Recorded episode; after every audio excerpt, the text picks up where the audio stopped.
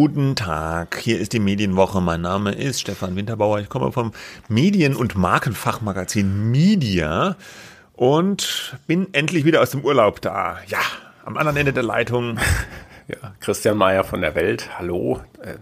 Tageszeitung, Sonntagszeitung, Online-Portal, Fernsehsender. Ah ja, jetzt musst du das auch sagen, weil ich das gerade ja, eben gesagt natürlich, habe. Ja, was, oder natürlich, das Einfachste ist natürlich einfach zu sagen, von der Welt. Dann, das weiß ja jeder, was das, das ist, jeder. was das alles ja, bedeutet. Ja, du warst im Urlaub. Ja, auf du warst im Urlaub. Ja, mhm. war gut. War gut, ja, schön, schöne Insel, unbeständiges Masken tragen erstaunlich hohe Maskendisziplin. Ich habe damit nicht gerechnet. Mhm. Überall wurden Masken getragen, auch im Hotel, in der Lobby. Ja. Immer Maske auf, also äh, sehr, sehr hohe Maskendisziplin auf Teneriffa. Ja, das ist ja auch ein falsches Bild dass da manchmal so getan wird. Die Spanier haben am Anfang, als es 2020 losging, haben die ja relativ, ähm, äh, waren die ja ganz hart getroffen und hatten einen sehr harten Lockdown, kann man mit unserem überhaupt nicht vergleichen.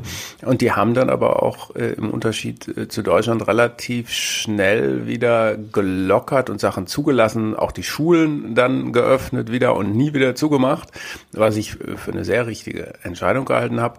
Ähm, aber dass, dass das jetzt sozusagen da verantwortungslos äh, durch die Gegend geballert wird, äh, ohne Masken und so, äh, das stimmt eben. Dieses mhm. Bild darf man sich auch nicht machen. Ich finde, da werden immer in der Diskussion ja sehr viele pauschale Urteile gefällt. Ja. Und, ja, aber das ist nicht unser Ding, pauschale Urteile. Wir sind der differenzierte.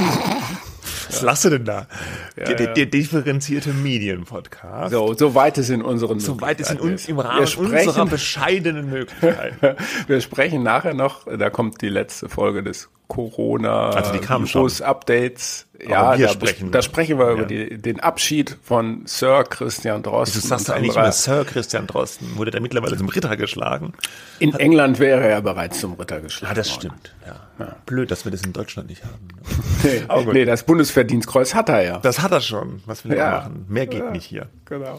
Okay, aber so. jetzt ernste Themen. Wir sind eigentlich viel zu gut gelaunt für diese, äh, für diesen ernsten Zeiten. Aber es sei mir noch diese Bemerkung gestattet, äh, apropos gut gelaunt und ernst, was ich im Moment sehr gerne höre tatsächlich, ist dieser Podcast äh, Sicherheitshalber.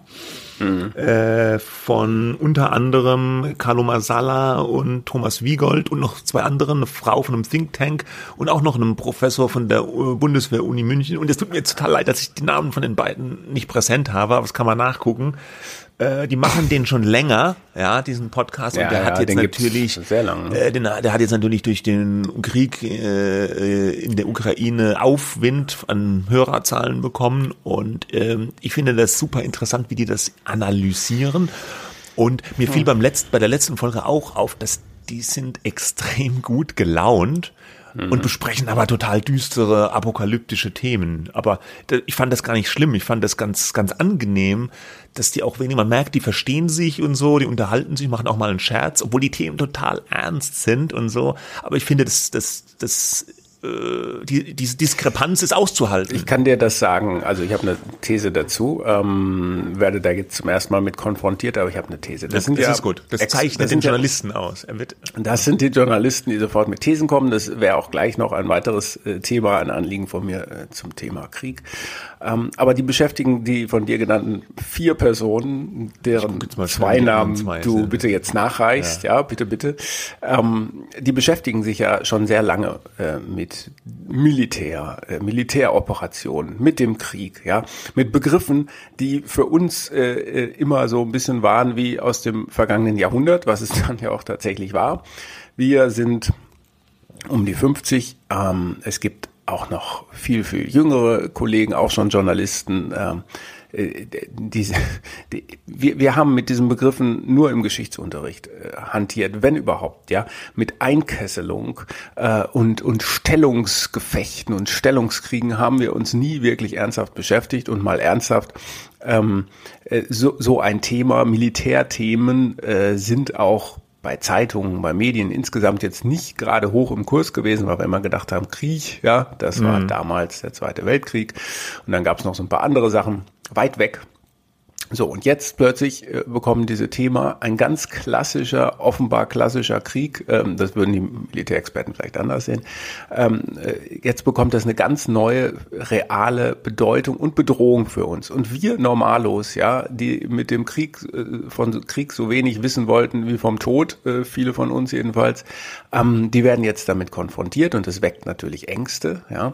Ähm, aber die, diese Experten, ja, die haben sich ja schon die ganze Zeit mhm. damit beschäftigt und äh, wenn die sowas runterziehen würde, naja, dann wären das ja wahrscheinlich sehr traurige Menschen. Deswegen wäre jetzt meine Vermutung, du kannst auch als Militärexperte, Atombombenexperte oder sonst was natürlich äh, und darfst das auch gute Laune haben. Auch Ärzte die auf Intensivstationen arbeiten, äh, beispielsweise, ja, äh, äh, dürfen ja auch gute Laune haben. Anders ist das ja nicht zu bewältigen. Ja, ja. ich gebe persönlich für mich zu, mich hat das in den ersten Wochen und in der Anfangszeit, glaube ich, wie viele andere auch menschlich sehr bedrückt. Ja, äh, erstmal, dass die die Leute in der Ukraine, die Toten, die Flüchtenden, was weiß ich, dieser dieser ganze schlimme äh, und dann natürlich die persönliche Bedrohung, da denkt man, uch, ja, die Atombomben nicht so weit weg von Berlin, da kommen die schnell hin, in vier Minuten sind sie da.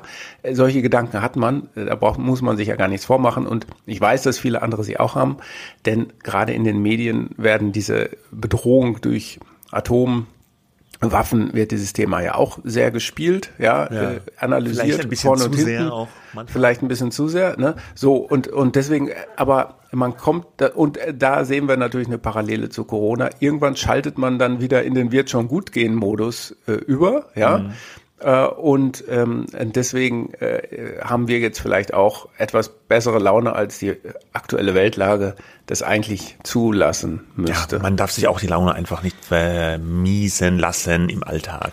Also noch die Namen nachgereicht. Ulrike Franke vom Think Tank European Council on Foreign Relations. Sie firmiert in dem genannten Podcast auch als Doktor Drohne, sie Drohnenexpertin ist.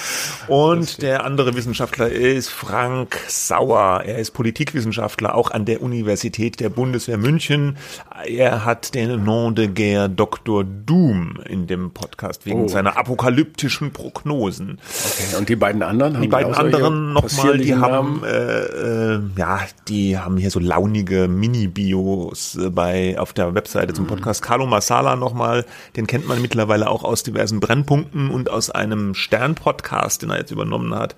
Er ist auch von der Bundeswehr Universität München und dann, wie gesagt, nochmal Thomas Wiegold, Journalist, äh, betreibt das Blog Augen geradeaus seit vielen Jahren. Wahrscheinlich der beste Experte in Sachen Sicherheitspolitik im deutschen Journalismus. Die vier machen diesen Podcast und der ist wirklich sehr empfehlenswert. Auch im Vergleich ja. zu anderen Ukraine-Podcasts, der kommt nicht so oft. Ähm, mhm. Aber das finde ich gerade gut, weil dann haben die immer so ein bisschen übergeordneten Blick und es ist ein Hobbyprojekt von den vier genannten Personen also man kann Patreon-Spenden machen oder so. Aber ich finde ja so ganz generell bei Podcasts gut, wenn es auch noch so, so unabhängige Podcast-Formate gibt, die nicht jetzt von einem Medienhaus mit Lounge-Schmucke äh, am Anfang irgendwie so gestreamlined durchproduziert sind, sondern wenn die auch noch so ein bisschen so das äh, Hobby-Feeling, so ein bisschen authentisch da sind. Ne? Wenn man merkt, die Leute haben einfach Lust, einen Podcast zu machen, äh, das merkt man häufig, finde ich. Hm. Gut. Wie bei also, uns. So wie bei uns. Wir sind ja auch, wir sind auch nicht gezwungen worden Nein, an Medienpodcasts. Das war unsere Idee. Ne? Und seht her, was ist draus geworden. Folge 194. Ja, und seit 19 auch preisgekrönt. Ja, natürlich. Ja, natürlich. Ja. Wer, wer nicht weiß, welcher Preis, der kann das natürlich gerne googeln. So, ähm, ja, äh, du, du hast natürlich jetzt gleich die Leute rausgegriffen, die tatsächlich Expertise haben, weil sie seit äh, Jahren, Jahrzehnten äh, vermutlich ähm, da sich auskennen, lesen, etwas wissen. Ähm, Im Journalismus ist das ja oft so, dass man natürlich eine Affinität für ein Thema hat und sich auch im besten Fall damit auskennt, aber natürlich oft in ein Thema auch hineingeworfen wird. Was ich interessant finde, ist, ist, dass ähm, äh, bei diesem Krieg in der Ukraine, dass wir natürlich jetzt auch sehr, sehr viel wissen. Ne? Also nicht nur wegen dieser Experten, auch wegen aktueller Meldungen, äh, wegen, wegen ähm, äh, Truppenbewegungen sind plötzlich erkennbar und, und es wird uns alles erklärt. Man sieht, äh, wo die Truppen sich angeblich befinden, die russischen, was die jetzt vorhaben. Gleichzeitig wissen wir aber auch eigentlich ganz wenig und deswegen braucht man ja immer diese Experten. Ne? War bei Corona genauso. Wir sind mit was konfrontiert, was wir eigentlich nicht wirklich verstehen. Äh, denn wir verstehen ja nicht wirklich, warum äh, Wladimir Putin die Ukraine äh, angreift und äh, da er sie ja nicht in drei Tagen handstreichartig übernommen hat, ähm, äh, macht jeder Tag dieses Krieges eigentlich weniger Sinn, außer man hat ähm, ein Kriegsziel, was äh, nicht nur rational ist. Ja, mhm. wir wissen also sehr wenig ähm, und und man spürt jetzt so richtig, wie dieses Vakuum, was es damals auch Corona gab, gefüllt werden muss von Experten, von Analysen, von Erklärungen, ähm, warum dieser Krieg jetzt so läuft, wie er läuft, ja. Und ich habe auch sehr häufig schon immer gelesen, diese Überschrift Putin hat schon verloren. Ja, das fand ich auch, ja. auch eine äh, sehr, sehr, das hat mich irgendwie befremdet, ja. Denn ich weiß ja nicht, was Putin will. Ja, äh, hm. wenn wir sagen, der hat verloren, moralisch, ja, gesellschaftlich, weltpolitisch, ja. Ähm, hat er denn militärisch tatsächlich verloren? A, weiß ich nicht. Und B, äh, weiß ich ja auch gar nicht, was als, ne, äh, als, was will der denn jetzt eigentlich? Was ist das Ziel? Gut, die Ukraine zu übernehmen. Aber wenn der äh, und seine Berater nicht ganz äh, äh, dumm sind, haben sie sich ja das möglicherweise in Szenarien überlegt, was passieren könnte. Ähm, und äh, vielleicht verfolgen die Ziele, die wir so mit unserem, ich sage jetzt mal westlich, auch wenn es vielleicht ein bisschen problematisch ist, aber mit unserem westlichen äh, Kriegsverständnis nicht nachvollziehen können. Ne? Deswegen, also ich finde diese, diese, diese Ratlosigkeit, soll versucht werden, mit allen möglichen, mit Hunderten von Artikeln am Tag über die Ukraine ähm, äh, ja irgendwie beseitigt zu werden. Das Vakuum muss irgendwie gefüllt werden. Ich finde das auch gut, äh, natürlich, wenn man dann Expertise hat. Ich glaube, es ist fast ein bisschen zu viel davon, was mm. uns so über die Wochen hier äh, auf uns einprasselt. Ähnlich wie mit Corona. Man sieht halt, wie die Medien ticken. Die Leute lesen es ja auch und die wollen, das kann ich so aus unserer Erfahrung sagen bei der Welt, die wollen natürlich solche Szenarien lesen. Was passiert, wenn? Äh, was bedeutet das? Wenn jetzt der, äh, nur noch die Rubel und, und so. Ne, also jedes eins, jede einzelne jedes einzelne Geschehnis, Ereignis, das diesen Krieg verändert, ähm, muss in so erklärt werden, was jetzt passieren könnte. Und natürlich ist die größte Frage, was passiert mit uns? Ja, das interessiert die meisten Leser natürlich auch. Wird es jetzt teurer? Ähm, wann kommen die Atombomben oder kommen sie überhaupt? Wann Wie schnell kommen? Die also ja, ja naja, das sind so diese existenziellen Fragen, die dann plötzlich aufgeworfen werden. Und das treibt natürlich sehr, sehr viele Leute um. Ich wage aber zu prognostizieren und wir merken es vielleicht auch schon so ein bisschen, dass es auch irgendwann so eine Kriegsfatigue einsetzen wird, genauso wie bei Corona, ähm, die, wo man dann fast ein bisschen zu erschöpft ist. Ähm, aber im Augenblick ist diese Phase des Nichtwissens, dieses im Nebel stocherns, bei gleichzeitiger ziemlich großer Transparenz, finde ich, bei dem, was passiert, ja, auch was die Ukraine plant, was Zelensky vorhat und so weiter. Dieses äh, sozusagen diese beiden Entwicklungen ja. gibt's und ich finde das auf, ich finde das, ja, naja, spannend klingt so blöd, ja, aber das ist natürlich sehr aufschlussreich. Also, ähm, ja, was diese Masse an Informationen betrifft, das sind wir natürlich äh, biased irgendwo, weil wir unsere Sichtweise hauptsächlich durch die ukrainische Brille sehen, ja.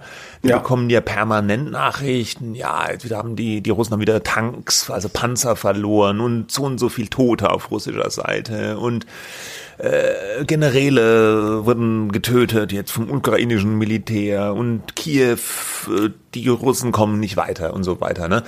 Ähm, das ist natürlich eine wahrscheinlich zum großen Teil von ukrainischer Seite ja, beeinflusste Sicht auf, auf die Dinge und eine Sicht, die wir ja auch gerne annehmen wollen. Ja, wir wollen ja gerne irgendwie, dass dieser Angriffskrieg eben nicht erfolgreich ist und dass die Ukraine irgendwie am Schluss dann ja gewinnt, was auch immer das bedeutet. Oder zumindest mag. nicht verliert. Oder zumindest ja. nicht verliert, ja.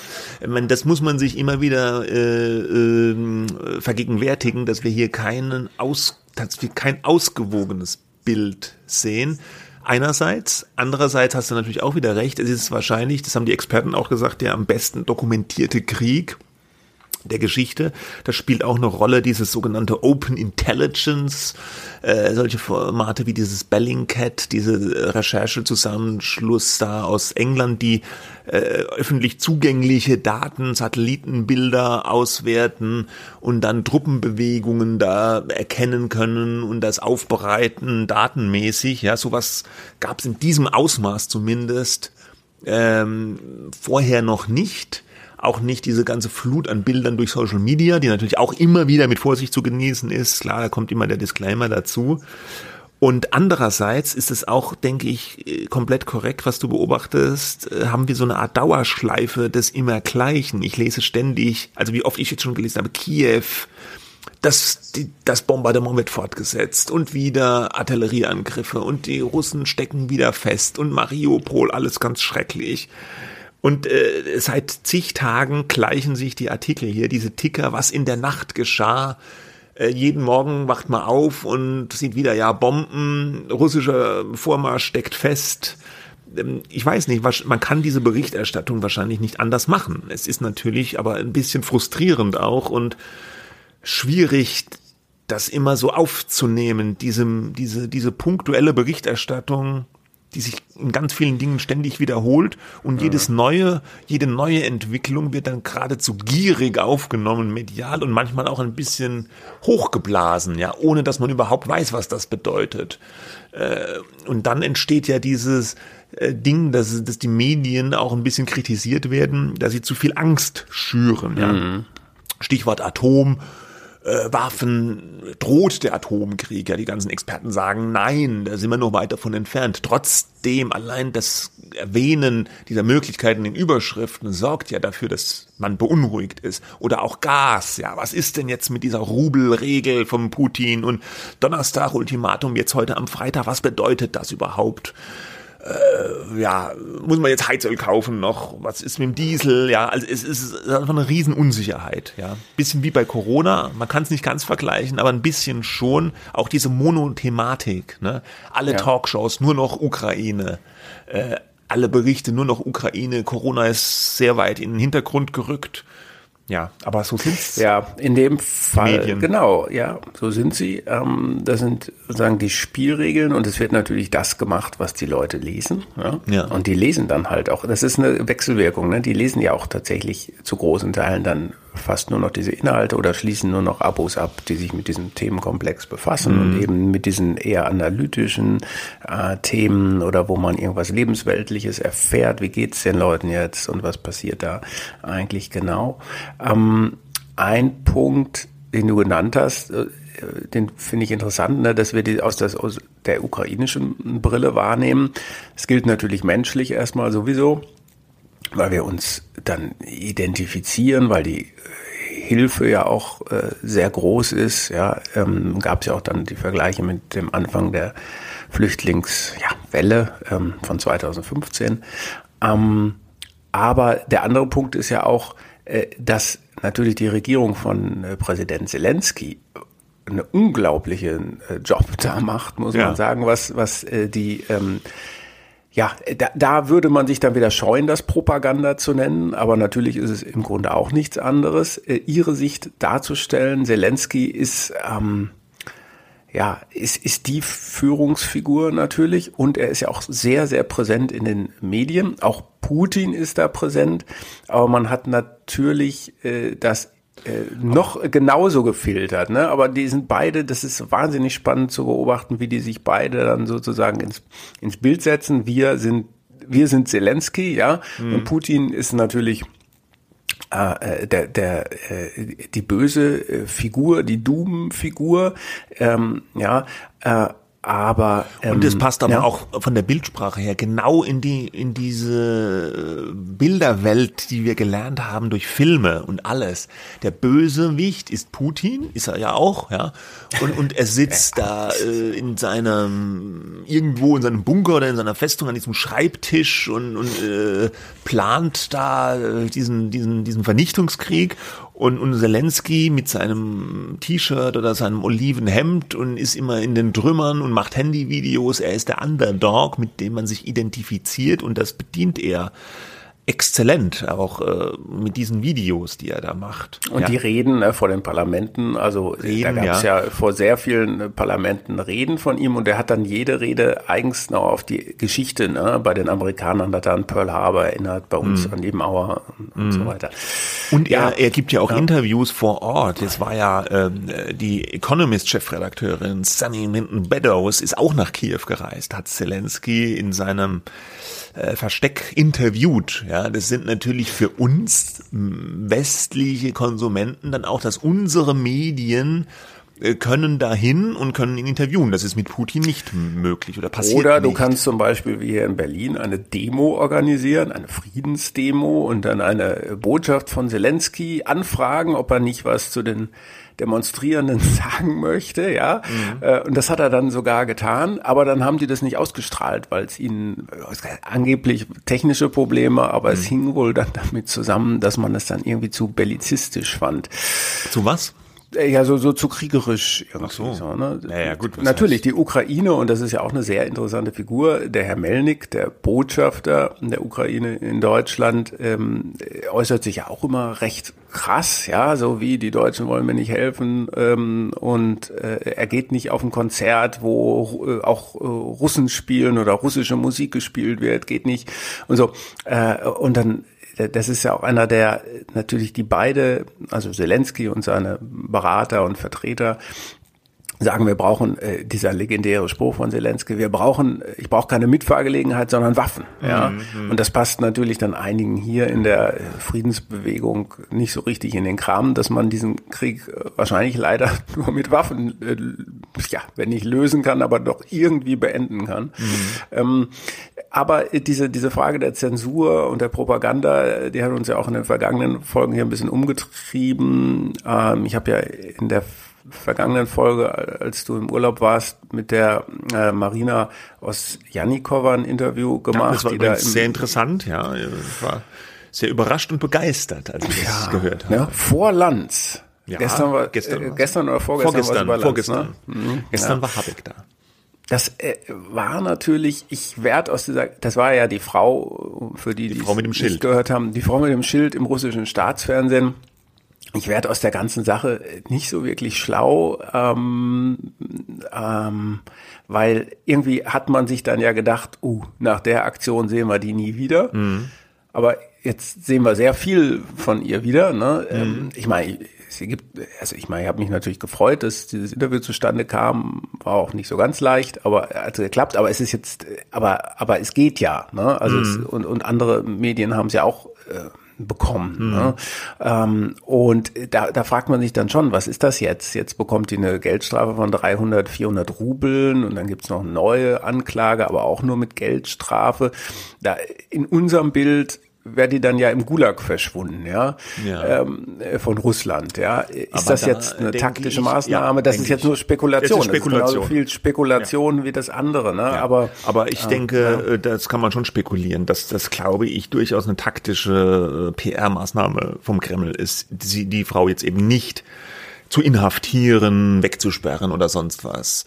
Äh, man hat ja in der Vergangenheit gesehen, dass, dass der Kreml da auch anders kann. Ja, also wenn wenn Demo dass da Demonstranten reihenweise einfach wegverhaftet werden oder das gut Nawalny ja, als extrem prominente regimekritische Figur sofort wegverhaftet wird und da äh, eingesperrt wird. Aber hier scheint ja jetzt doch dem Kreml oder Putin die öffentliche Weltmeinung nicht komplett egal zu sein. Es gab ja auch dieses anderer Fall, aber zum Thema PR und Propaganda, dieses Video von Arnold Schwarzenegger, das haben ja ganz viele Leute gesehen, wo sich Arnold Schwarzenegger an die russische Bevölkerung gewendet hat. Es wurde viel gelobt, weil er das sehr geschickt gemacht hat, mit seiner früheren Bewunderung für russische Gewichtheber eingestiegen ist und äh, wie er sehr das russische Volk liebt und warum man da jetzt eben als echter Russe, sage ich jetzt mal paraphrasierend, nicht für diesen Krieg sein kann. Das wurde ja dann von der russischen Regierung auch gekontert mit einem Video einer russischen äh, Sportlerin, einer Gewichtheberin war es auch, glaube ich, äh, ähm, die dann, dann, die ein Video lanciert hat, wo sie gegen dieses Schwarzenegger-Video geredet hat. Das hat allerdings viel weniger Views bekommen, natürlich. Das war auch wahrscheinlich mehr, verloren. Es war auch mehr äh, vermutlich nach innen gerichtet. Äh, mhm. äh, sagen ja auch viele Experten, dass ganz viel dieser Kommunikation, die wir so wahrnehmen, auch gar nicht so für uns eigentlich bestimmt ist, sondern mehr so nach Russland ins Inland mhm. gerichtet ist, um die Bevölkerung dort so ein bisschen zu besänftigen oder, ja, wenn man so will, unter Kontrolle zu behalten. Aber ja. daran sieht man, dass auch an diesem Video, an diesem Gegenvideo zu Schwarzenegger, dass die schon was machen an dieser Informationsfront auch. Ja, natürlich, wir machen ja ganz viel. Wir haben über RT und Sputnik ja. gesprochen, äh, was da an Geld reingepumpt wurde, schon vor Jahren, bevor wir überhaupt den Krieg noch gar nicht mal daran gedacht haben oder nur diejenigen, die wirklich Durchblick haben, ja, 2014 nach der Krim-Annexion. Naja, auch im Fall von der Osjanikova äh, hieß es dann, hatte dann die Anne Applebaum, die bekannte ähm, Historikerin, so äh, retweetet, dass es aus der Ukraine heißt, da stimmt was nicht, die ist auch irgendwie, da, das ist nicht sauber, die Geschichte mit der, äh, die soll jetzt darauf hinweisen, dass die Sanktionen für die Russen, für die russische Bevölkerung so schlimm ist. Das hat sie äh, bei mir im Interview auch getan, aber ganz am Schluss, das kam da jetzt gar nicht so um, um die Ecke irgendwie so als, als und ich kann mir auch eigentlich keinen wirklichen Spin vorstellen, wie diese Geschichte eigentlich Sinn machen würde, ähm, für die russische äh, Seite sowas zu inszenieren. Ja, zeigt aber auch, dass wir eigentlich in diesem, dass es langsam äh, ein bisschen sehr undurchsichtig wird. Manche Propaganda ist halt eben platt und andere mhm. ist ist sehr weit gefahren. Manches ist überhaupt keine Propaganda und es ist genauso wie es war. Und das Problem ist natürlich ein bisschen, dass äh, nicht nur westliche Medien sich teilweise aus Russland zurückgezogen haben oder nur vorübergehend wegen dieses neuen Mediengesetzes. Wenn man also Krieg sagt, kommt man äh, in, kann man ins Gefängnis kommen und andere Sachen, das ist halt eine Sonderoperation, sondern dass auch vor allem natürlich die inländischen russischen unabhängigen Medien, die we wenigen, die es eigentlich noch gab, Echo Moskau, dieser Fernsehsender Dost und jetzt zuletzt die Novaya Gazeta, äh, dass die ihr Erscheinen oder ihre Aussendung so einfach eingestellt haben. Sie mhm. mussten es einstellen, mhm. um ihre Leute auch zu schützen, damit die nicht alle reihenweise eingesperrt werden. Und was jetzt eigentlich die in Anführungszeichen russische Bevölkerung denkt, man weiß es nicht so recht, ja. Man weiß es nicht so recht. Es gibt ja Umfragen, die dann sagen, ja, 70 Prozent befürworten den Krieg, aber die sind auch wieder von staatlichen Stellen teilweise beauftragt, aber andere sagen wieder, auch unabhängige Umfragen ergeben eine Mehrheit. Das ist, wie du sagst, undurchsichtig. Und was jetzt die Frau Osjanikova betrifft, äh, klar, die kann jetzt noch sprechen, scheinbar frei. Aber an ihrer Stelle, ja, also ich glaube, man ist weit davon entfernt zu sagen, ja, das war jetzt nicht so schlimm. Also ich fürchte, der Kreml vergisst da nicht. Und das kann für die Frau noch in Zukunft schwerwiegende Folgen haben. Ich denke, aber das ist meine Spekulation, dass man auf der russischen Seite jetzt gesehen hat, äh, das wäre schädlich, wenn man sie jetzt auch einsperrt, ja, für mhm. das Bild. Äh, gut, man kann sagen, was willst du denn nur noch? Das öffentliche Meinung, die ist eh schon, also ja. äh, schlechter geht's nicht mehr, ja. Aber mhm. offenbar ist man in Russland der Ansicht, dass man da trotzdem noch irgendwie äh, das eigene Bild in der, an der, vor der Weltöffentlichkeit, äh, dass es dann noch Möglichkeiten gibt, es noch weiter runterzufahren, wenn man das mhm. vermeiden, vermeiden will. Ich hatte ziemlich kurz nach dem Kriegsausbruch so, so ein bisschen ähm, ja, wie soll man sagen, so ein bisschen aus dem Impuls heraus einen Leitartikel geschrieben, in dem ich nochmal gesagt habe, das kann eigentlich nicht sein im Jahre 2022, ähm, dass äh, die Wahrheit oder zumindest die Informationen über diesen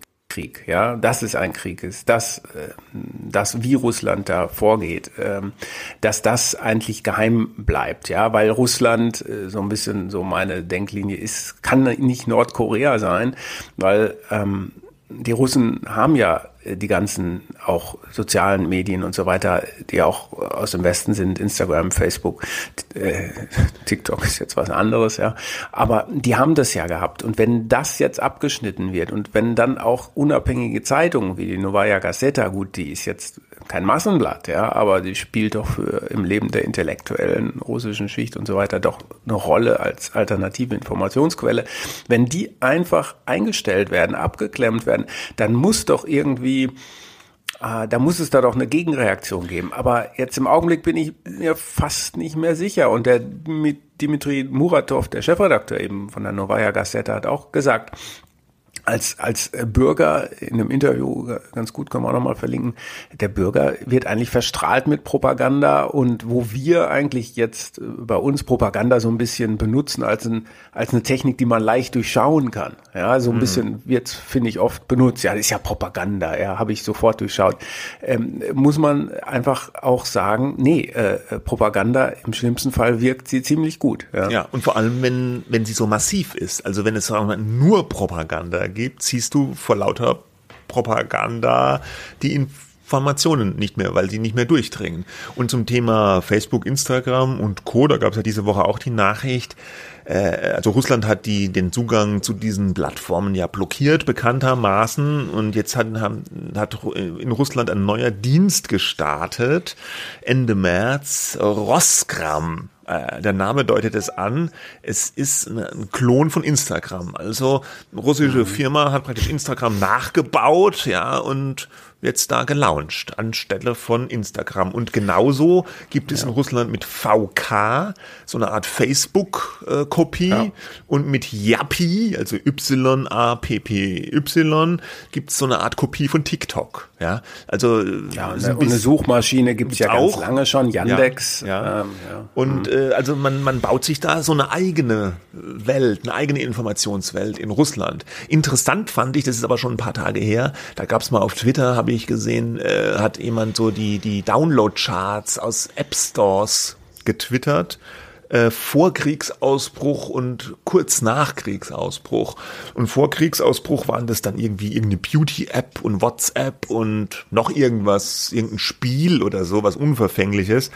Und äh, kurz nach Kriegsausbruch waren dann diese Download-Charts, die ersten fünf Plätze waren alles VPN-Apps, also so Virtual Private äh, Networks, äh, mit denen man sozusagen äh, staatliche äh, Zensur des Internets umgehen kann, indem man sozusagen so tut, als würde man aus einem anderen Land kommen und dann kannst du trotzdem eine Internetverbindung aufbauen. Ich weiß nicht, ob es stimmt. Das wäre ja eine gute Nachricht. Ja, also äh, es gab diese Meldungen, dass diese VPN Anwendungen jetzt sehr stark runtergeladen werden in Russland, betrifft vermutlich aber auch trotzdem nur eine Minderheit, würde ich mal schätzen, von sehr digital affinen Leuten und nicht wahrscheinlich die breite Masse.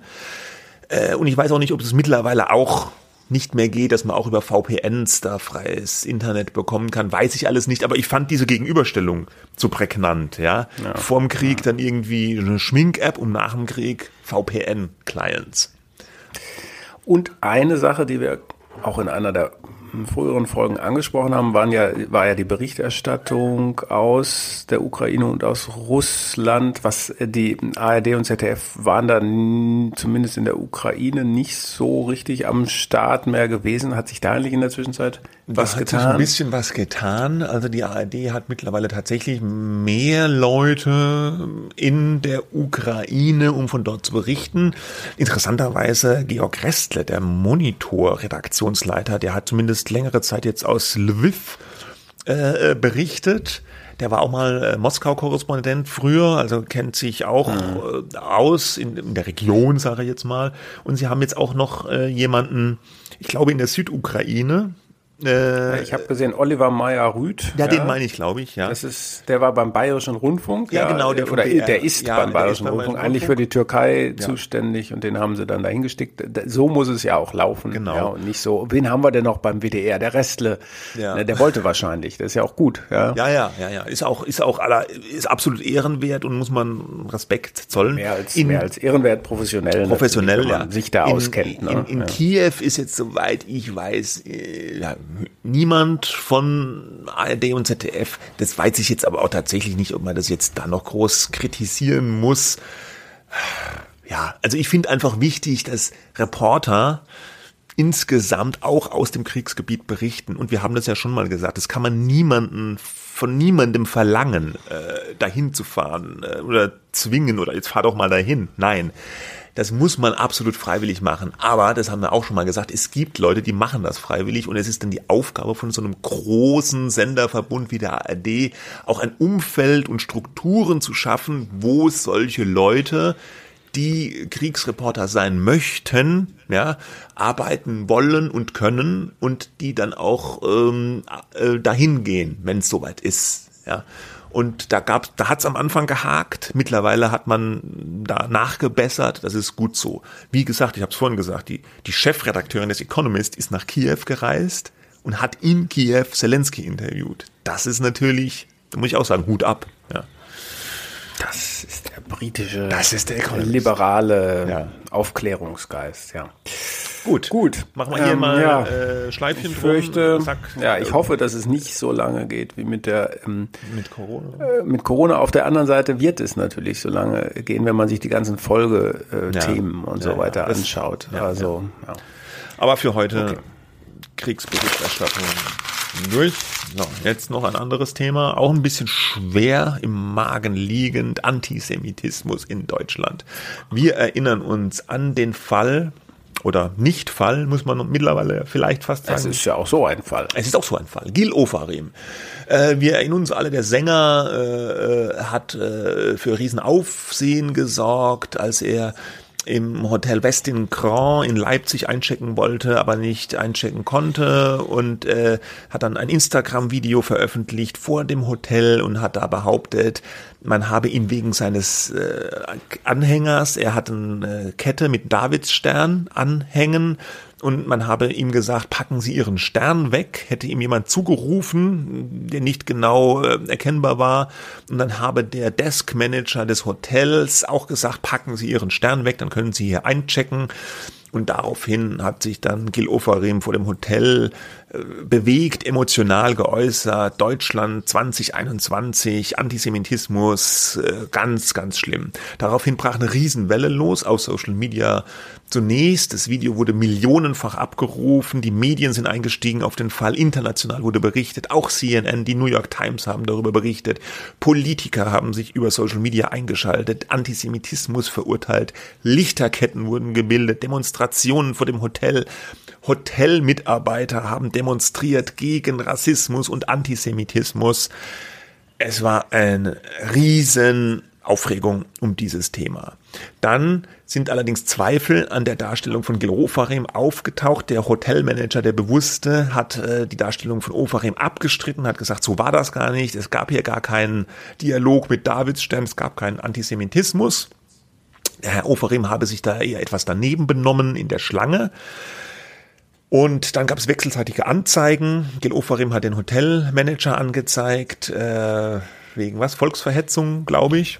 Und ähm, der Hotelmanager wiederum hat Gil Ofarim angezeigt wegen Verleumdung und falscher Verdächtigung.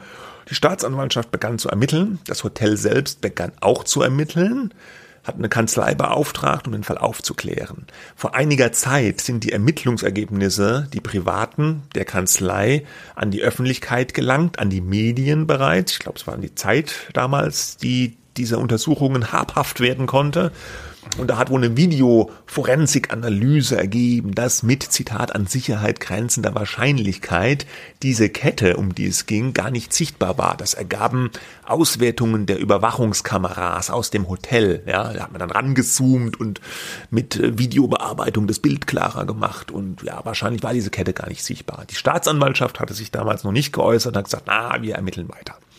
Und jetzt ist die Staatsanwaltschaft auch zu Potte gekommen, diese Woche, hat die Ermittlungen abgeschlossen und, tja, erhebt Anklage gegen Gil Ofarim wegen Verleumdung und Nein, wegen des Verdachts der Verleumdung. Wegen des Verdachts. Man, ich, Entschuldigung, ja, sagen, ja. Und äh, die, An die Ermittlungen gegen den Hotelmanager umgekehrt werden eingestellt. So. Hm. Und jetzt, ja, was machen wir damit jetzt? Ja, ähm, äh, auch das ist natürlich, ähm, ich finde, das ist mehr so und das ja, soll nicht so rüber, belehrend rüberkommen, aber trotzdem ist es ein Lehrstück, ja, ähm, was, äh, wie man sich sozusagen bei solchen Fällen verhalten sollte. Ne? Ich finde diesen Reflex zu sagen, Antisemitismus, äh, müssen wir gegen vorgehen, ganz äh, schlimm, was da passiert ist, vollkommen verständlich. Ähm, es, man rechnet immer damit, dass ähm, was man da bekommt, auch von Personen, Personen des öffentlichen Lebens, wie Gil Ofarim das ja ist, ähm, dass da eine Wahrhaftigkeit im Spiel ist und wir wissen ja auch nicht äh, wirklich, wie es sich abgespielt hat, denn Gil Ofarim hat sich noch nicht geäußert. Nee, noch nicht geäußert diese, aber es ist diese schon Untersuchung, also diese allem, Untersuchung legt ja, jetzt nahe, dass ja, äh, genau, das wird ja jetzt also, gesagt. Sie liegt es sehr sehr stark nahe. Also der, der nach allem, was spricht man, ein hinreichender Tatverdacht dafür, dass der geschilderte antisemitische Vorfall vom Künstler erfunden wurde. Ja, genau. Es, Und ne? zwar ja, so, sehr ja. stark. Also die haben da wirklich sehr, ja. sehr umfangreich ermittelt. Die Staatsanwaltschaft war sich hier wohl auch die, der Tragweite dieser Sache bewusst. Ja. Das ist richtig. Nur trotzdem muss man natürlich immer noch sagen, äh, jetzt heißt es dann ja auch umgekehrt gern, so jetzt ist aber, ne, bitte mal alle entschuldigen und so.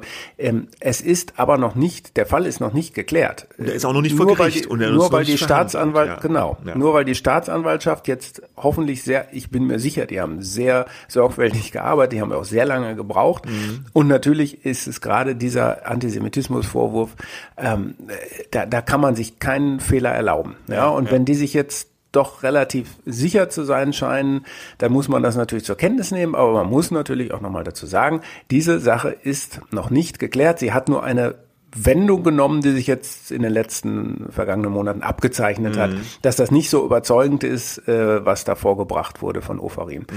Ähm, so, ähm, aber Lehrstück in dem Sinne natürlich, dass wir alle, die Medien, die Gesellschaft als solche, Politiker sowieso, ähm, mit, mit vorschnellen Urteilen sehr vorsichtig äh, sein müssen. So banal ist es einfach. Wir hatten ja schon vor Monaten hier mhm. über die Sache gesprochen, glaube ich, sind wir da zu dem ähnlichen Schluss gekommen. Ja. Ich kann mich jetzt gar nicht davon freisprechen, äh, dass äh, man in einem Reflex nicht ähnlich reagiert und dann jemandem glaubt, dem man gerne glauben möchte, weil man weiß, dass Antisemitismus natürlich ein reales, real existierendes und sehr äh, äh, äh einfach, äh, es gibt es, es gibt Antisemitismus ja, in Deutschland, er ist sogar sehr weit verbreitet, auch latenter Antisemitismus eigentlich wahrscheinlich noch viel mehr, ja, ähm, die Juden sind so oder so, ja, so nach dem Motto, aber wenn jetzt äh, äh, sich herausstellen sollte, wir werden sehen, ob sich Ofarim äußert. Ich habe den Anwalt gefragt, ähm, hat sich noch nicht geäußert. Ähm, äh, dann muss man sehen, ob er bei seiner Version bleibt, ob er sagt, ich habe Mist gebaut. Ich, ich, ich kann das nicht vorhersagen. Ne? Nur wir müssen alle, glaube ich, und Medien halt inklusive, sehr vorsichtig sein, was diese sogenannte Verdachtsberichterstattung ja. angeht. Denn dieser Mitarbeiter stand natürlich so unmittelbar und auch wochenlang später noch dermaßen ähm, ja unter unter Druck ist ja noch das viel zu harmlos ja, ausgedruckt. Ja, ja, ne? Der wurde der soll der wurde damit als als soziale als, als Mensch ja irgendwie versuchte man den ja ja einfach ähm, ja äh, ich weiß gar nicht, wie das, da wird ein Leben, da kann ja ein Leben auch zerstört werden ja, ja, durch so ja, eine absolut. Aktion, wenn es so gewesen ist. Aber ja, wenn es so gewesen ist. Aber dieser Fall ist ja schon, hat eine gewisse Einzigartigkeit, glaube ich. Mhm. Der ist ja auch dadurch, weil dieser Vorwurf von Gil Oferim so krass war und auch dadurch, dass er als Prominenter das über seine Social Media Präsenz in die Öffentlichkeit getragen hat, hast du schon gesagt, hat es automatisch so eine Glaubwürdigkeit bekommen. Der Vorwurf war erst einmal offenbar glaubhaft, ja, weil wir wissen, Antisemitismus gibt es. Äh, Gil Ofarim, ich weiß jetzt gar nicht, ist er Jude, ist er, hat er die jüdische Religion oder sein, sein ja. Vater? Ja, okay. Und er hat auf jeden Fall diesen Davidstern und man weiß es, er, er, er hat da eine, eine, er hat eine Glaubwürdigkeit, ja, wenn er sagt, ich als Jude oder jüdischer Herkunft äh, wurde hier antisemitisch angegangen und es gab ja, und es gibt ja auch äh, keinen Grund, erstmal, wo man denkt, wieso sollte er das erfunden haben? Ja, das ist ja das Komische, was, was man sagt, was ist denn das für eine Geschichte? Wieso soll ich denn als, als, als Sänger, als Prominenter hergehen und so eine krasse Geschichte erfinden? Das ergibt ja gar keinen Sinn. Und deswegen ist man erst einmal geneigt, das zu glauben in, in der Öffentlichkeit. Und wahrscheinlich kamen deswegen auch diese, diese, diese, diese, diese schnellen Reaktionen von Politik und teilweise auch Medienvertretern, dass man sagt, sch schlimme Geschichte, ja, Boykottaufruf gegen das Hotel in Leipzig und so weiter. Das ist natürlich, haben wir jetzt gelernt, war vorschnell, war falsch. Aber ich glaube, das resultiert aus diesem, diesem, diesem Vorwurf, dass der so ja glaubhaft und krass war, dass man einfach sich nicht vorstellen konnte, dass der erfunden sein soll. Ja. ja. Und äh, das ist halt eine schwierige Geschichte, dass man sogar in so einem Fall immer noch mal zurückstreten muss und sagen muss, Moment, ja, okay, erstmal gucken, vielleicht was dahinter steckt. Ich finde in so einem Fall eine ganz gute Methode wäre, so als Kommunikationsstrategie, man kann natürlich immer sagen, man kann natürlich immer sagen, dann Antisemitismus ist in jeder Form zu verurteilen, ja ohne dass man jetzt konkret auf den einzelnen Fall sich bezieht, ja, und dann sagst du, was, äh, hier müssen wir nochmal prüfen, aber natürlich ist Antisemitismus ganz schlimm und zu verurteilen, so.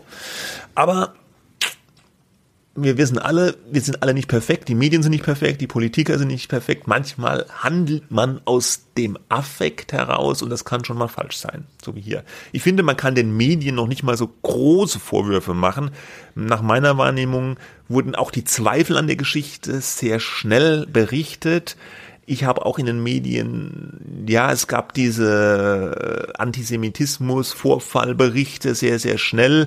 Es gab aber auch recht schnell nach meiner Wahrnehmung dann differenziertere Berichte und ich wüsste ganz ehrlich nicht, wie die Medien, so wie sie heute gestrickt sind, mit Social Media, mit dem Veröffentlichungsdruck, wie die, also ich glaube, das wäre eine ideale Welt, die wir uns da vorstellen können, die es aber nicht gibt, wo die Medien immer alle abwägen, bevor sie was raushauen. Das wird leider nicht passieren. Die Medien werden hier weiter Fehler machen und ich glaube, das, was wir verlangen können, ist, dass sie Fehler dann auch schnell korrigieren und dass sie Mindeststandards auch einhalten in, in, in der Beurteilung und Berichterstattung.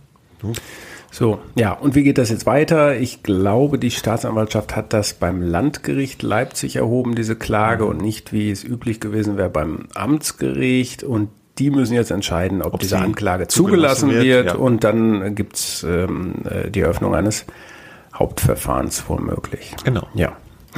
Gut, und Jetzt zum Schluss kommen wir dann zum Sir. Sir, zum Sir Christian, Christian Drosten. Drosten, Träger des Bundesverdienstkreuzes. Oh, jetzt habe ich den Artikel hier weg. Also diese Woche war der letzte äh, das Coronavirus Update Podcast von NDR Info äh, Vulgo der Drosten Podcast, wie er genau. ja teilweise in den Medien immer ja. genannt wurde, obwohl es schon seit geraumer Zeit die natürlich zu zweit waren.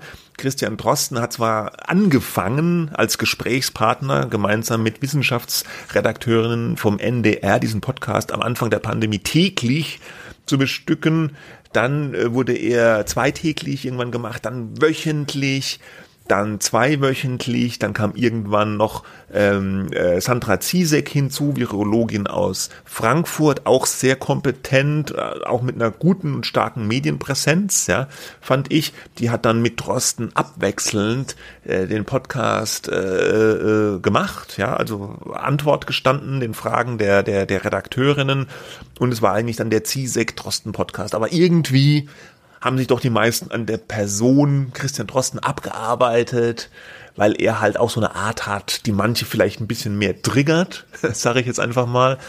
Frau Ziesek war so eine mehr ausgleichende Persönlichkeit.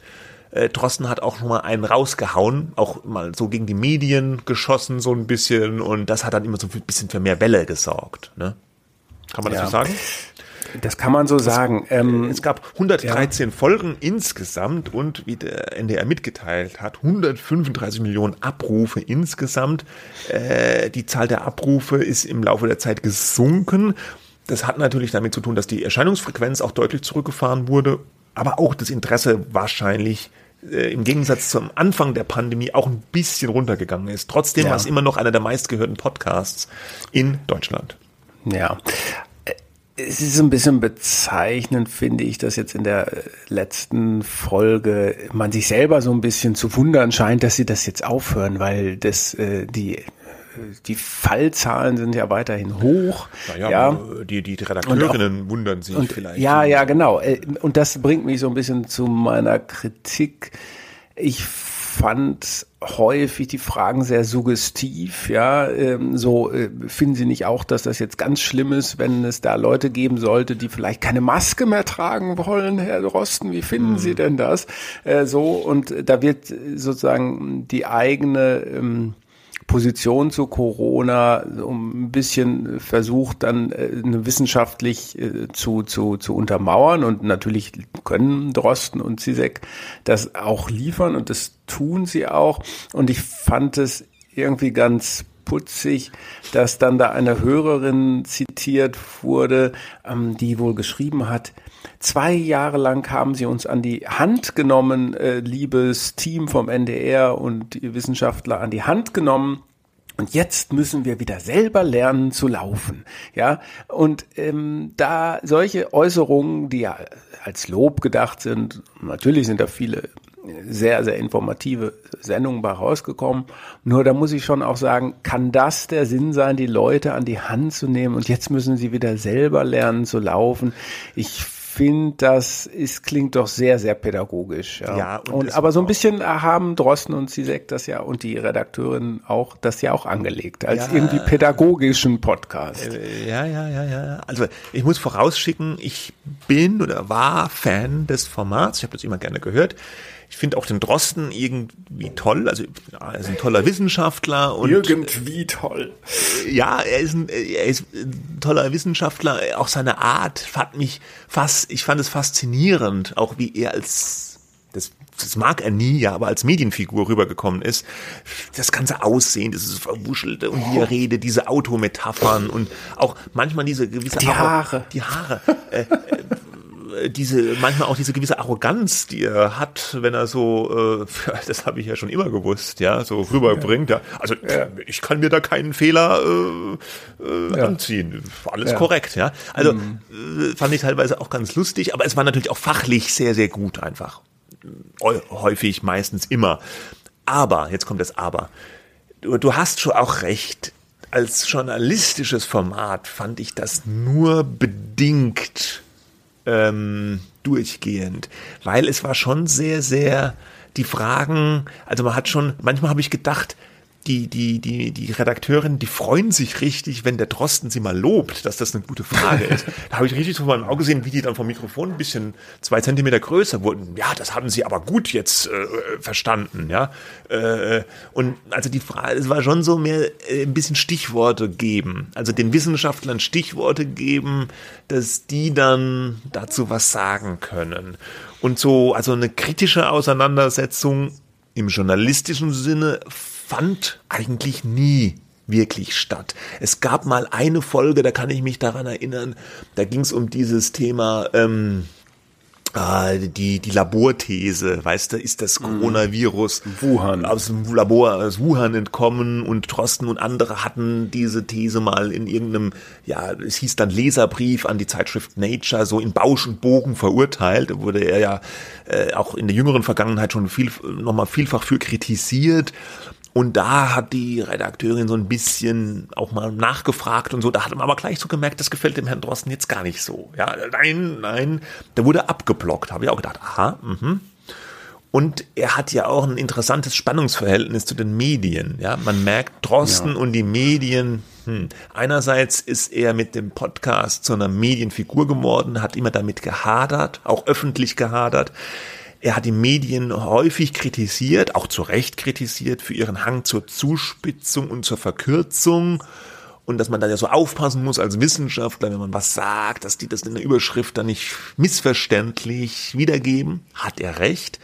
Aber äh, ich weiß nicht, manchmal hatte ich das Gefühl, es fehlt ihm ein bisschen auch ein Verständnis dafür, wie die Medien eigentlich ticken. Oder er will das auch gar nicht. Er will, er will ja keine Medienfigur sein. Er hat ja auch, als er gesagt hat, dass er aufhört, ich habe ja nicht vor, eine Medienkarriere zu starten. Also er ist nicht so mit den Medien heimisch geworden. Anders als vielleicht andere Virologen, die stärker äh, in die Formate gedrängt sind aber wie das so ist, willst du was gelten, mach dich selten, dann nicht so reüssiert haben, auch in der, an der Reichweitenfront, wie, wie Christian Drosten. Ja. Naja, also wie gesagt, ich, ich würde ihm auch nicht unterstellen wollen, dass er da ähm, eine Medienfigur äh, werden wollte nee, und, er nur so, und, und, nur, und nur so tut, als nee, das wollte ich auch nicht. er, er will wirklich werden. nicht. Aber es ist so, er will je mehr er aber gleich ziert, desto mm, mehr weckt ja, er Begehrlichkeiten aber, an der aber, Medienfront. Mm, und das, aber gleichzeitig dieser Mechanismus, diese, den, den versteht er, glaube ich, obwohl er so ein schlauer Wissenschaftler ist. Die Medien, die fundamental anders, die funktionieren. Also er hat ja, naja, er hat, hat auch ja gesagt, schon, er hat gelernt, mittlerweile auch mehr besser, wie die, wie die ticken, die Medien, ja. Und dass man auch mal was hinter eine Paywall stellen muss, hat er sogar auch eingesehen, weil die sich auch irgendwie finanzieren müssen. Ähm, aber er hat es noch nicht bis zum Ende durchdrungen. Muss er ja auch nicht. Er ist ja Virologe. Und jetzt kann er wieder forschen. Eine Sache, aber bei dieser letzten Folge, die fand ich dann doch auch wieder ein bisschen bedenklich oder kritikwürdig. Und da hätte ich mir fast auch von den NDR äh, Redakteurinnen gewünscht, dass sie nochmal einhaken. Da habe ich jetzt auch noch einen O-Ton aus dem Podcast hier rausgesucht, den ich kurz vorspiele. Wir wissen zum Beispiel schon, es muss nicht jeder Wissenschaftler kommunizieren. Das würde gar nicht gehen. Das gäbe ein Geschnatter. Also wer, wer hat eigentlich das Mandat zu kommunizieren? Ne, mhm. Das ist eine ganz wichtige Frage. Gibt es eigentlich einen Prozess dazu? Soll die Wissenschaft das vielleicht auswählen, wer mal für diesen Bereich sprechen soll zu dem Thema. Wie geht das genau? Das kommuniziert ja auch mit dem Journalismus. Im Moment wählt alleine der Journalismus aus, welche Wissenschaftler gehört werden und die Auswahlkriterien sind zum Teil relativ subjektiv. Also manchmal mhm. geht es nur um Medienpräsenz dabei und bisherige Medienpräsenz, die dann wieder neue Medienpräsenz provoziert, ohne dass eigentlich die wirklichen Experten dazu gehört werden. Also einmal hat er natürlich den Mechanismus, mhm. dass Präsenz Präsenz generiert. Ja, der, der, der stimmt. Aber ich finde, äh, da klingt so heraus, als ob er es für eine gute Idee halten würde, dass die Wissenschaftscommunity sich auf eine Art Sprecher einigt und dieser dann ja. den Medien zugeführt wird. Zumal er das Wort Geschnatter verwendet hat. Er ja. selber würde ja für seine Wortäußerung sicherlich nicht das Wort Geschnatter nee. verwenden. Ja? ja? Das heißt also, er, er sieht andere Wissenschaftler, die nicht so gut sind, die äh, rumschnattern. Ne? Und das ist natürlich ähm, auch irgendwie eine Einteilung in, in, in gut und schlecht, die er da vornimmt, die auch diese wissenschaftliche Arroganz, die ihm ja oft vorgeworfen wurde, so ein bisschen, ähm, ja, die hat so ein bisschen illustriert. Mhm. Ne? Ähm, das ist auch fein, ja, weil es gibt in jedem Berufsgruppe unter den Guten äh, eine Arroganz. Nur äh, das wundert mich jetzt schon, weil eigentlich war doch immer so ein bisschen die These, die Wissenschaft ist sich weitgehend einig, äh, was Corona angeht und nur die, die ähm, vielleicht ein bisschen eine andere, kritischere äh, Sichtweise haben, ähm, äh, die, die schnattern, ja. ja gut, die meint er, sagt ja, ich auch, die, ja, die, die, ne? die so Andermeinungen vertreten, die nicht dem wissenschaftlichen, und, und äh, negativ würde man sagen, dem, dem Mainstream oder dem, ja. dem wissenschaftlichen Konsens äh, angehören. Und wenn er jetzt sozusagen das einfordert, dass die Medien gar nicht mehr am besten aussuchen sollen, genau. ne, die können nur noch anfragen, bei einem Pressesprecher, Pressesprecher Wissenschafts äh, oder Pressesprecher hier. des Virologenverbandes und dann kommt der der genau. aus, ausklamüserte mhm. Virologe, Sprecher-Virologe und der sagt dann was. Das, das ist natürlich ähm, ein seltsames Verständnis äh, von ja. freier Medienarbeit. Das erinnert mich ein bisschen an diese Veranstaltung, die es da vor, einiger, vor einigen Wochen gab. Bei der Bild. Äh, zwischen der Bild-Zeitung ja. und Wissenschaftlern von Helmholtz und, und anderen äh, Virologen. Ja, da musste sich ja die Bild-Zeitung dafür entschuldigen, dass sie diesen Titel die Lockdown-Macher äh, mit drei Virologen ähm, auf der Titelseite Übrigens, gemacht ja, hat. Interessanterweise ähm, hat der Presserat ja alle Beschwerden hierzu abgelehnt. Der Presserat hat das nicht gerügt, ja, und es gab eine Menge Beschwerden, war zulässig, ja, zwar eine Zuspitzung, aber zulässig. Trotzdem äh, hat die Bild-Zeitung da diese Veranstaltung organisiert, was ich, was ich gut fand, dass mhm. es da so eine Art Dialog gab. Man hat aber auch gemerkt, einfach dieses teilweise Incommunicado, was es zwischen Journalismus ähm, und, und Me äh, äh, Wissenschaft gibt. Ja. Denn äh, ja. einer der Modellierer, ja. Äh, dessen Name mir gerade nicht einfällt. Ich weiß aber genau, was du jetzt sagen willst. Sag's. Der hatte dann gesagt, äh, lieber Herr Boje, ja, der Chefredakteur vom Bild jetzt nach Julian Reichelt, wir haben da eine Idee oder ich habe eine Idee, äh, wie wäre es mit einer Wissenschaftsseite in Bild? Und die wird dann äh, komplett äh, von Wissenschaftlern gestaltet äh, und äh, redaktionellen Einfluss von Bild gibt es nicht, aber wir machen das ganz neutral. Ja. Mhm. Und da hat man jetzt so ein bisschen geguckt. gemerkt, da hat man so ein bisschen gemerkt, wie der Kollege da nicht jetzt sagen wollte, das finde ich jetzt aber keine gute Idee. Aber, aber zu, zu Recht kann man ja fragen, aber ich glaube, kam dann so ein bisschen was so wie Journalismus ist ein bisschen anders oder diese Seite würde dann ein bisschen anders aussehen, als Sie sich das vorstellen. Und es das ist der, der Gegensatz von so einer Idee ist ja nicht, wir machen hier irgendwelche unverantwortliches, äh, unverantwortlichen Kram. Beispielsweise die Berichterstattung über Krebs, äh, auch im Bild, wurde sogar, glaube ich, gelobt äh, von, von, von einem anwesenden Teilnehmer da. Ähm, äh, der, der Corona ist ja das erste, der erste große Fall gewesen, wo Wissenschaft und Journalismus eigentlich aufeinanderprallen, wo es sonst eigentlich immer so eine Koexistenz gab, man arbeitet zusammen.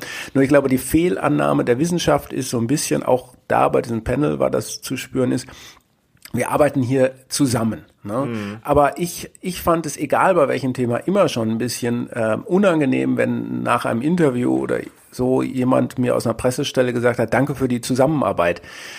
Ja, im weitesten Sinne ist das eine Zusammenarbeit, aber wir sind hier keine Partner. Ne? Ja. Ich frage, ihr antwortet und dann äh, gibt es ein Interview. Ähm, mhm. Und das ist manchmal freundlich, manchmal kritisch, äh, irgendwas dazwischen. Ähm, aber es, äh, das, das halte ich für eine etwas seltsame Art der Herangehensweise oder des Verständnisses von Journalisten muss von Seiten der Wissenschaft. Ja. ja. Und manchmal auch von Seiten des Wissenschaftsjournalismus, weil der muss sich vielleicht auch fragen, wie er seine Rolle definiert. Ist Wissenschaftsjournalismus jetzt kritischer Journalismus? Also will Wissenschaftsjournalismus auch äh, Fehlentwicklungen in der Wissenschaft aufdecken oder kritisieren? Oder will Wissenschaftsjournalismus in erster Linie moderieren und Wissenschaft dem breiteren Publikum erklären und nahebringen? Ich habe den Eindruck, er macht im Moment eher das Zweitere. Äh, und ich weiß aber nicht, ob das so gut ist. Also das ist so eine Frage, die sich mir auch so als für mich so eine äh, Bilanz nach dem Coronavirus-Podcast stellt, ja, was ist eigentlich, was für einen Wissenschaftsjournalismus wollen wir eigentlich haben in Deutschland? naja, die, so ähm, die, die, Kollegen Wissenschaftsjournalisten, die wollen sich natürlich auch nicht mit ihrer eigenen Community verderben. Ne? Äh, es so, sind ja auch häufig selbst immer, Wissenschaftler, die eben ja, als ja. Wissenschaftsjournalisten arbeiten. Ne? Das ist so ein bisschen wie auch bei uns beim Medienjournalismus. Wir sind Journalisten, die über andere Journalisten auch schreiben und das sorgt häufig manchmal eben auch für gewisse Interessenskonflikte. Ne?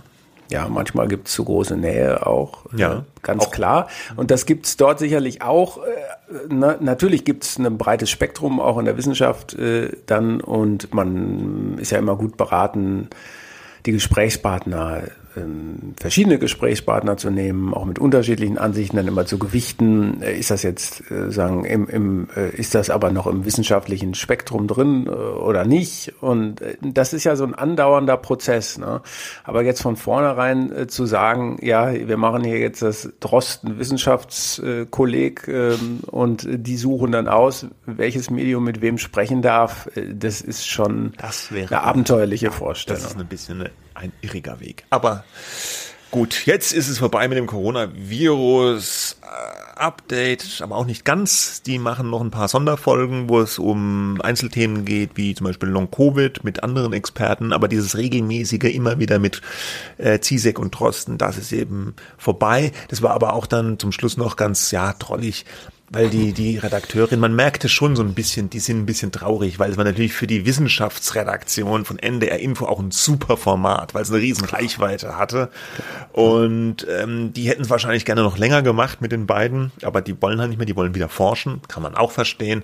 Aber dann auch äh, äh, am Ende so, ja, aber dann haben sie ja auch gesagt, wenn irgendwas wieder passiert, dann dürfen wir sie nochmal anrufen. Das ist ja ganz toll. Da hatten wir auch so ein ja, bisschen das Telefonnummer. Ja, das hat, da hatten wir so ein bisschen das Verhältnis äh, rausgehört. Gut. Wir sind am Ende ja. dieser Sendung. Äh, wir haben das Wochenende vor der Brust. Trotz aller schlimmen Nachrichten in dieser Welt wünschen wir ein schönes Wochenende. Sind wir nächste ja. Woche wieder da oder hat irgendeiner Urlaub aus dieser? Ich habe erst äh, übernächste Woche Urlaub. Ach, aber dann schon wieder, okay, gut. Hm.